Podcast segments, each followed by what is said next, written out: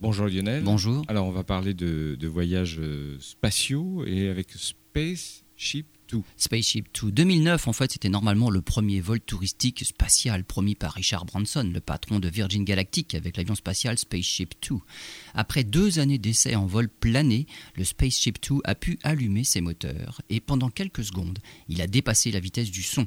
Pour ce premier vol supersonique, le Spaceship 2 a atteint les 25 km d'altitude et il a volé à Mach 1,87. Encore quelques essais pour atteindre l'altitude de 100 km et la frontière de l'espace sera franchie. Pour cela, il faudra que les moteurs restent allumés pendant 90 secondes, soit trois fois plus que lors des derniers essais. Spaceship 2 est tout d'abord emmené à une altitude de 14 km par un avion porteur. Là, il se décroche et allume ses moteurs. La montée se fait à 80 degrés d'inclinaison, autant dire pratiquement à la verticale. L'atterrissage une demi-heure plus tard sur l'aéroport de Moyave. Aucune date pour la suite. Un essai grandeur nature pour atteindre les 100 km d'altitude et aller dans l'espace. Et surtout la date du premier vol commercial, le Spaceship 2 est en bonne voie.